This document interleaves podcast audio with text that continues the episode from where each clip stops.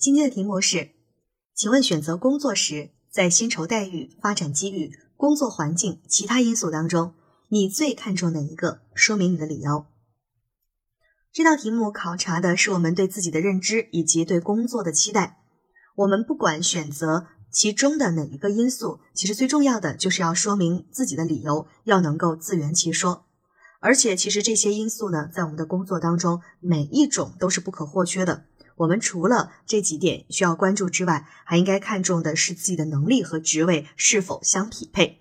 也就是说，这一道题在答题的过程里面，我们可以先去解释这些要素，我们比较看重哪一个，说明理由，然后呢，再说出自己认为更重要的是自己的能力，或者是说兴趣爱好和自己所选择的职位相匹配，这才是最重要的点。这也就是这一类的考职位匹配的题最看重的部分。那在这儿呢，要稍微提醒大家的是，薪酬待遇这一个点呢，是不太建议大家去讲的。因为公职的考试呢，在这个面试当中，如果你说你选择工作的时候特别看重薪酬待遇，那其实是和你的岗位不匹配的。我们都知道啊，说过你要想当官，你就别想发财。那如果你看重薪酬待遇的话，就建议你去企业，而不太建议你来考公职的岗位。所以我们在公职考试的面试当中，即便在你的内心里面，你说我其实特别希望有一个好的薪酬待遇，但是也最好不要说。我们最好说一些其他的内容。考生现在开始答题。很多大学生在毕业的时候会面临就业的选择难题，不知道自己应该或者想要从事哪方面的工作。其实每个人都有自己的考虑。无论是薪酬待遇、发展机遇，还是工作环境，都是影响我们选择的因素。对我而言，我认为最重要的是自己与岗位的匹配程度。一方面，能否出色的完成岗位职责；另一方面，能否在岗位上更好的发挥才能。首先，个人能力与岗位匹配，能够让一个人在岗位上发挥更大作用。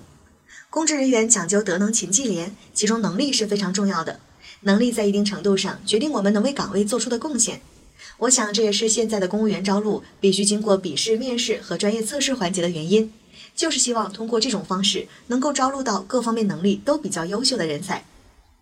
其次，个人兴趣与岗位匹配，能够让一个人在工作中更有冲劲儿、更有动力。